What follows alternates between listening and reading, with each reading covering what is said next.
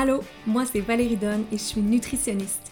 Entre deux bouchées, c'est le podcast qui t'invite à réfléchir à tes comportements alimentaires et à ta relation avec la nourriture. Quand on y pense, on est toujours entre deux bouchées. Si on en profitait pour déconstruire nos croyances, trouver notre équilibre alimentaire heureux et bâtir un monde plus doux pour les jeunes générations? Allô! C'est le moment tant attendu du lancement de la saison 2 du podcast Entre deux bouchées. Très contente de te retrouver. Euh, mine de rien, moi j'ai pas pris grand break pour le podcast pendant l'été, j'ai pris de l'avance, j'ai fait des enregistrements déjà, puis j'ai déjà invité plein de personnes pour les prochains mois, pour l'automne. Euh, puis j'en profite pour te remercier d'avoir répondu à mon petit sondage que j'avais fait. Il y a quelques personnes quand même, quand même qui ont répondu. Euh, puis il y a même des personnes qui m'ont écrit en privé là, des, des commentaires, des beaux messages par rapport au podcast. Fait que ça me motive beaucoup à continuer de savoir que ça répond quand même à, un besoin. Aujourd'hui, l'épisode, ça sera pas trop compliqué, là. Je voulais faire ça short and sweet, juste comme un lancement pour te mettre en contexte pour qu'est-ce qui s'en vient pour la saison 2, pour l'automne et tout ça. Fait que j'ai pas euh, vraiment de thématique euh, particulière. J'ai pas rédigé mon épisode non plus. J'ai pris des petites notes, of course, parce que sinon, euh, genre, j'avais pas confiance que je serais capable de faire l'épisode. Mais je vais y aller un petit peu plus go with the flow comparé à d'habitude, en espérant que ça ajoute un peu de dynamisme, parce que c'est une des choses que dans le sondage, euh, euh, j'ai, retenu, là, comme quoi que je manquais des fois de dynamisme. je trouve que c'est difficile de trouver euh, le juste milieu là, quand on essaye d'être professionnel, mais en même temps, on veut que ça soit, que ça soit informatif mais divertissant. Fait que, en tout cas, on va voir comment, comment ça va aller. Puis, parlant de sondage encore, là, vous m'avez quand même proposé quelques sujets de thématiques à aborder. Il y en a quand même plusieurs qu'on va pouvoir faire des liens au travers des épisodes par contre, il y avait quelques questions qui étaient vraiment très euh, précises puis qui seraient mieux abordées euh, en consultation ou avec un ou une nutritionniste qui est vraiment euh, plus expert, experte dans le sujet pointu dans lequel on a des questionnements. En tout cas, je ne veux pas nécessairement nommer les questions que, j'ai reçues, mais la mission du podcast, ça reste vraiment d'alimenter la réflexion par rapport à nos comportements alimentaires, puis à notre relation avec la nourriture de façon générale, puis à travers différentes thématiques.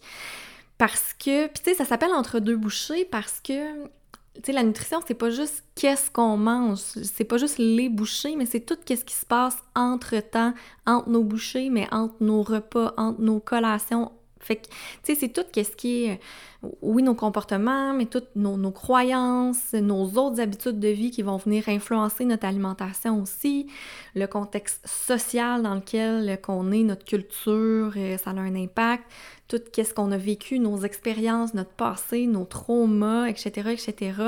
Fait que, tu sais, ça reste ça un peu la mission générale du podcast. Puis, je me suis fait demander un épisode un peu plus théorique sur c'est quoi l'alimentation intuitive, puis J'en avais préparé un, puis finalement, j'ai décidé de pas, euh, de pas publier cet épisode-là pour la simple raison que l'alimentation intuitive, oui, j'en parle un peu au travers de chacun de mes épisodes, un peu plus dans le pratico-pratique, parce que mon but, c'est vraiment ça. C'est que pas seulement l'alimentation intuitive, mais tout ce qui est approche inclusive en nutrition, ça soit plus concret un petit peu.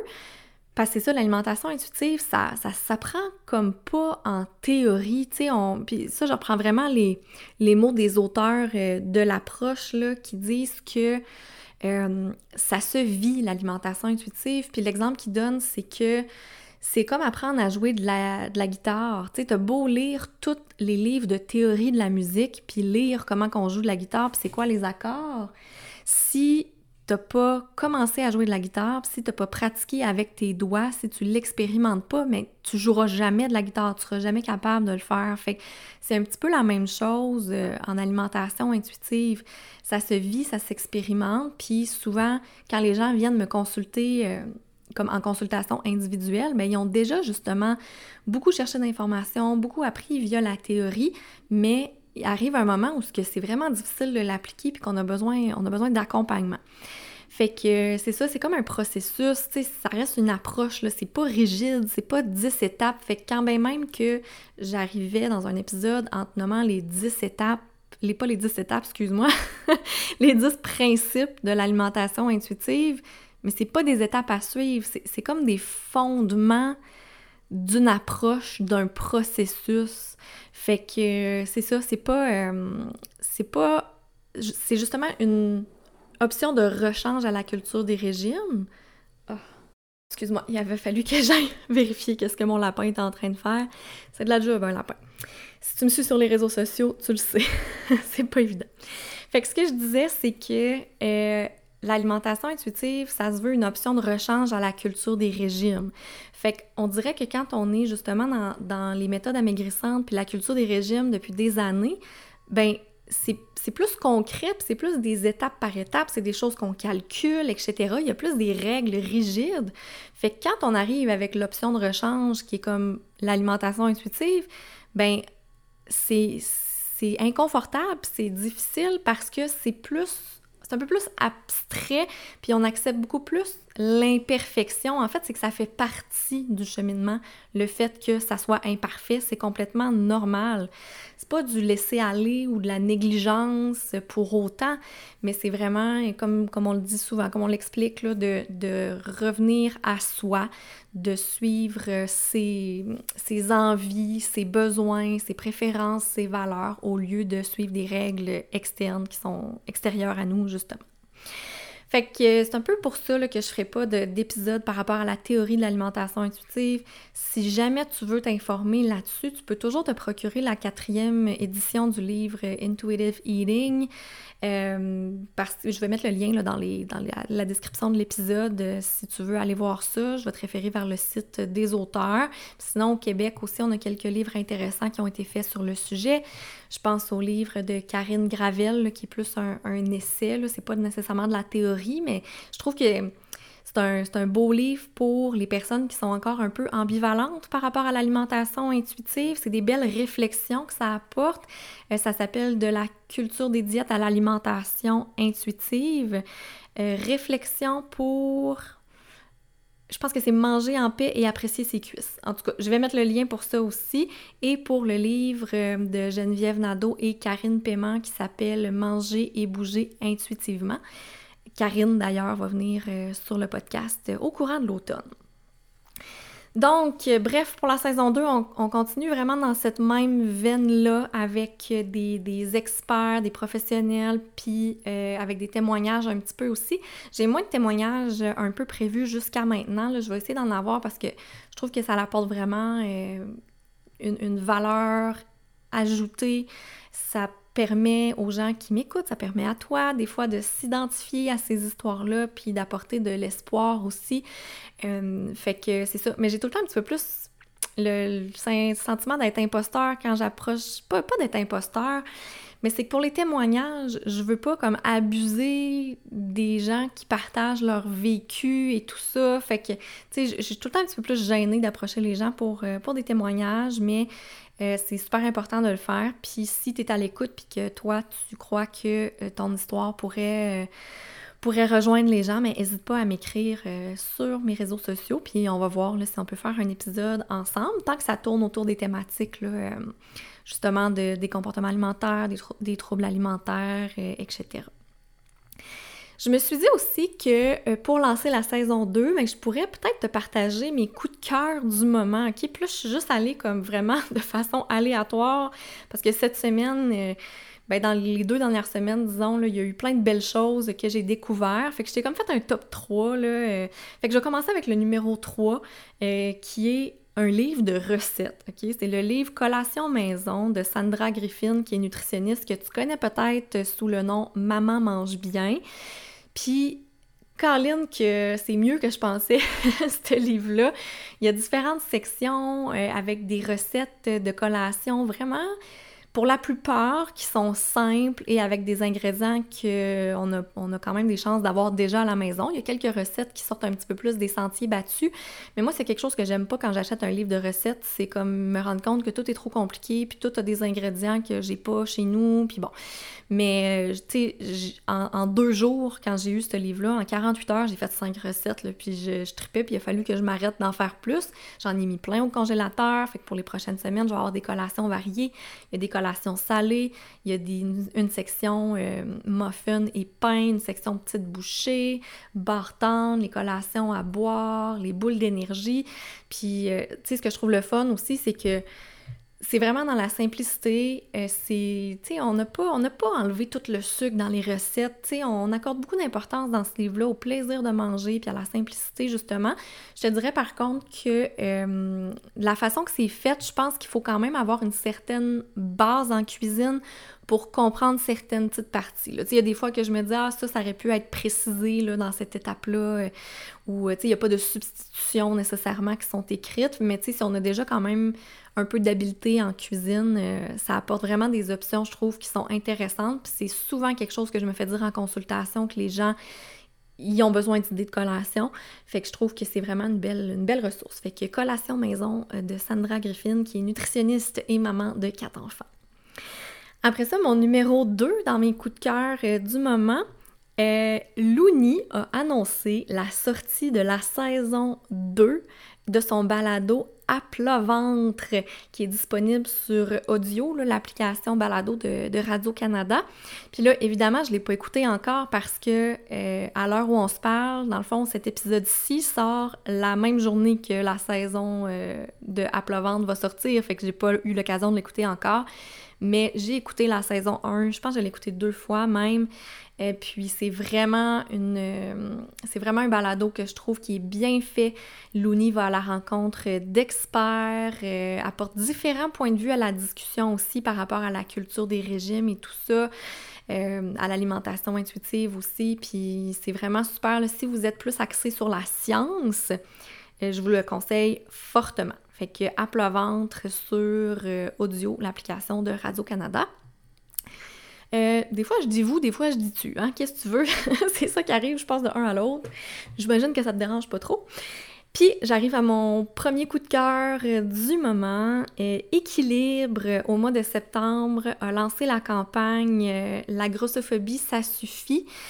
puis, entre autres, mon, mon coup de cœur comme tel, c'est le gros talk show qui est ben là, je sais pas s'il va en avoir d'autres, là, j'ai pas vérifié, là, mais il y a quatre très courts épisodes disponibles sur YouTube qui défendent des mythes par rapport aux personnes grosses. Donc, il y a autant des personnes qui viennent témoigner que des experts, mais, mais c'est fait avec tellement d'humour. Tu sais, il faut aimer un peu... Euh, faut aimer un peu le sarcasme et tout ça, mais je trouve que c'est vraiment bien fait, puis le, message passe très bien. Fait que le gros talk show sur YouTube, sur le, compte de Équilibre, puis sur le site web de Équilibre, vous allez retrouver d'autres détails par rapport à cette campagne-là, la grossophobie, ça suffit. Et puis on fait aussi là, des épisodes de leur balado qui s'appelle Au-delà du miroir par rapport à la grossophobie. Je pense qu'ils ont sorti euh, deux épisodes de plus sur le sujet. Fait que gros coup de cœur, euh, je vous le recommande fortement. Puis pour terminer, peut-être qu'est-ce qui s'en vient pour, euh, moi cet automne? Euh, mon service de consultation individuelle continue. Par contre, je te mentirai pas, j'ai pas tant de place que ça pour l'instant. On se rappelle que je travaille quand même deux jours semaine là, dans le réseau de la santé en maladie chronique. J'ai beaucoup de projets aussi euh, qui s'en viennent beaucoup en lien avec les jeunes, les jeunes en général, puis avec les jeunes sportifs aussi. Il y a des choses dont je peux, je peux pas parler encore, là, mais c'est tant au niveau local que, que de façon euh, que de façon un petit peu plus élargie. Fait que stay tuned par rapport à ça pour suivre ça. Fait que c'est ça, bref, il y a beaucoup de choses qui s'en viennent. Fait que euh, j'ai moins de temps pour mes consultations. Euh, je vais avoir de la place, là. J'ai déjà des disponibilités d'afficher pour la fin septembre pour prendre quelques nouveaux clients. Puis après ça, mais ça, on va voir au fur et à mesure, euh, selon le nombre de nouveaux clients, clientes que j'ai, si je peux en prendre d'autres. Fait que j'y vais tout le temps un petit peu au fur et à mesure. Mais pour l'instant, c'est ça, il y a quelques semaines, là de délai pour avoir une consultation, une évaluation avec moi. Fait que c'est ça, cet été, euh, cet été, cet automne, je pense que mon gros défi, ça va être d'entretenir mes réseaux sociaux comme d'habitude, les garder en vie un petit peu, parce qu'avec un horaire occupé, c'est malheureusement souvent ça qui prend le bord, et pourtant c'est tellement important si je veux que mes messages soient entendus, que, que mes podcasts soient écoutés, etc. Fait qu'hésite pas à partager le podcast justement si c'est quelque chose qui te parle puis que tu penses qu'il pourrait plaire à ton entourage. Euh, fait que ça, ça serait mon défi, je pense, de l'automne au niveau professionnel. J'ai quand même plusieurs pistes de réflexion euh, pour pouvoir entretenir mes réseaux sociaux à moindre effort, là, on va dire, mais même à ça, je manque quand même de temps pour m'asseoir puis le faire. Fait que on verra bien qu'est-ce que ça donne. Je partage quand même des stories là, de temps en temps. C'est plus les publications qui sont, qui sont difficiles. Je n'avais parlé un petit peu à la fin de la, de la, saison 1 de mes difficultés par rapport à ça. Puis euh, au, au, niveau personnel, euh, je pense que je vais avoir quelques petits défis euh, dont reprendre une planification des repas plus plus constante, mais tu sais, je dirais même des meal prep, là, parce qu'avec les engagements que je vais avoir euh, au cours des prochains mois, je pense que si je fais pas de meal prep la fin de semaine, je vais être bien, bien, bien mal pris.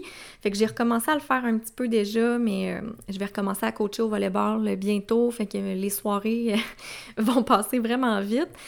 Si tu veux avoir des, des, trucs pour la planification des repas, d'ailleurs, là, on avait fait un épisode là-dessus avec Audrey Lagacé, qui est nutritionniste dans la saison 1. C'était-tu l'épisode 7 euh, ou 9. Je suis plus certaine, c'est peut-être. En tout cas, tu revoir, c'est la planification des repas avec Audrey Lagacé. Fait que ça, ça va être un défi pour moi, mais je sais que c'est quelque chose qui m'aide beaucoup. Oui, je mets de l'effort là-dedans, mais j'ai. En fait, c'est que j'ai pas le choix, parce que sinon, pendant la semaine, je sais plus qu'est-ce que je mange. Je suis tout le temps famille. Fait que c'est ça, j'aurais pas le choix euh, de m'arranger comme ça, puis ça va valoir la peine de le faire. Ensuite, euh, je pense qu'il va falloir que j'apprenne à plus prendre des pauses, plus des jours de congé parce que j'ai vraiment tendance à travailler toujours un petit peu chaque jour ou du moins penser au travail ou me dire que je devrais travailler. Puis ça, ça gâche un petit peu mes fins de semaine parce que des fois, je fais pas d'activité, parce que je me dis, faudrait que je travaille, mais finalement, je travaille pas nécessairement tant que ça. Puis je suis pas plus productive au bout du compte, fait que ça, ça reste quand même un défi pour moi faut vraiment que je prenne des temps d'arrêt, que je trouve des activités aussi qui vont me faire sortir un petit peu plus. Puis euh, d'ailleurs, parlant d'activité, il va falloir que je trouve mon sweet spot avec l'activité physique parce que dans les dernières années, là, mettons jusqu'à la fameuse pandémie, j'étais ça faisait des années que j'étais vraiment très très très active à la limite je faisais trop de sport là puis c'était comme tellement lié à mon identité là, que moi j'étais la fille sportive qui était tout le temps dehors tout le temps en train de faire de la randonnée euh, plein air euh, j'étais en forme puis ça faisait comme tu sais c'était pas nécessairement malsain mais c'était beaucoup lié à mon identité. Ce qui fait que quand pour différentes raisons j'ai beaucoup réduit mon activité physique je me suis retrouvée avec euh, des questionnements justement par rapport à mon identité. Puis là, vu que, euh, ben, évidemment, vu que je fais plus 20 euh, heures de sport par semaine, ce qui est quand même correct, là, ben honnêtement, j'étais brûlée pendant, pendant un bout de temps. Mais c'est ça, vu que je fais moins de sport, mais tu sais, mes capacités physiques sont un petit peu inférieures à avant, puis je trouve ça difficile sur mon orgueil. Fait que, tu sais, ce que, je, ce que je te parle souvent, d'être doux ou douce envers toi-même, la bienveillance, l'autocompassion, puis tout ça, mais moi, par rapport à l'alimentation, excuse-moi, par rapport à l'alimentation, c'est quand même acquis. Mais par rapport à l'activité physique, ben, c'est plus difficile. Ça brasse beaucoup d'émotions quand, quand je me rends compte que, entre guillemets, j'en ai perdu là, au niveau de mes capacités physiques. Mais j'essaye vraiment de renouer avec ça euh, de façon euh, d'être moins dans la performance, puis d'être beaucoup plus dans le moment présent, dans le plaisir et tout ça ça reste un défi, je travaille là-dessus depuis un bon bout de temps, mais, euh, c'est c'est une des choses que je veux euh, mettre comme en priorité cet automne, de trouver mon sweet spot avec, euh, avec l'activité physique pour que ça soit sain, que ça soit plaisant, puis que je puisse quand même avoir des effets positifs, surtout sur ma santé mentale. Là, pour moi, c'est vraiment très aidant pour ma santé mentale de bouger. Fait que bref, je sais pas si ça t'intéresse tout ça. Hein, je... te pitch ça comme ça, mais tu sais, je pense que c'est des réflexions euh, qu'on fait tous et toutes un petit peu euh, avec la rentrée, tu sais, ça nous fait euh, ça nous fait remettre les choses en question des fois. Fait que sache que t'es pas tout seul là-dedans. Moi aussi, moi aussi, je pense à mes à mes défis pour les prochains mois, puis à qu'est-ce que je veux pour, pour mon bien-être. Fait que ça fait le tour des, petites notes que, je m'étais pris, des petites choses que je voulais partager avec toi pour le lancement de la saison 2. Euh, je t'ai pas dit, je pense que je prévois faire mes épisodes aux deux semaines pour la saison 2. Saison 1, là, au début, je faisais ça toutes les semaines, puis à un moment donné, c'est venu que j'étais plus capable de suivre le beat, entre autres quand j'ai commencé à travailler euh, justement euh, à nouveau pour le réseau public. Fait que je me dis, je vais faire ça aux deux semaines. J'ai quand même plusieurs épisodes de frais, comme je disais tantôt. Euh, fait que ça se peut que des fois, j'en mette, euh, mette à chaque semaine si j'ai des petites choses qui se rajoutent. Ça va me laisser de l'espace pour ça, mais en même temps, je veux vraiment pas me mettre de pression puis d'obligation parce que je veux que ça reste très agréable pour moi, le podcast. Je le fais pour toi, mais je le fais aussi pour moi. Fait que c'est ça, faut que ça reste, faut que ça reste le fun. Puis euh, je dis à chaque deux semaines, mais là, pour les prochaines semaines, il va avoir, il devrait y avoir probablement trois épisodes de suite. Là. Fait que là, on est le, 6 septembre, fait qu'il va en avoir un euh, le 13 et le 20 probablement. Peut-être qu'on va sauter le 20 puis on va aller au 27, là. mais c'est certain que la semaine prochaine, le 13 septembre, je te présente euh, l'épisode avec Marie-Pierre Derry au sujet des maladies chroniques qui a été enregistré, ça fait presque deux mois maintenant, et que j'ai très très hâte de te présenter ça. N'hésite pas si tu as des suggestions de sujets encore, si tu as des commentaires par rapport au podcast, tu peux toujours m'écrire, tu peux me laisser une note euh, de 5 étoiles idéalement sur ton application préférée de podcast, soit sur Apple Podcast ou sur euh, Spotify. C'est comme ça qu'on fait connaître le balado un petit peu plus, puis euh, à, lire tes commentaires, ben je veux dire vos commentaires, parce que c'est plusieurs personnes là, qui m'ont écrit, mais ça semble répondre à un besoin différent de ce qui existe déjà au sujet de la nutrition, puis euh, je suis vraiment contente de ça. Fait que je suis là pour justement répondre à tes questions, à tes besoins par rapport au comportement alimentaire, aux approches inclusives à l'égard du poids, l'alimentation intuitive, euh, la relation avec la nourriture, etc. Fait que écris-moi, gêne-toi vraiment pas, je suis très parlable. tu peux me retrouver sur les réseaux sociaux, euh, sur le vdon.nutrition. C'est ça sur TikTok, Facebook et Instagram, Valérie Donne Nutritionniste. Fait que là-dessus, je te souhaite une belle journée. Je te dis à bientôt. Bye!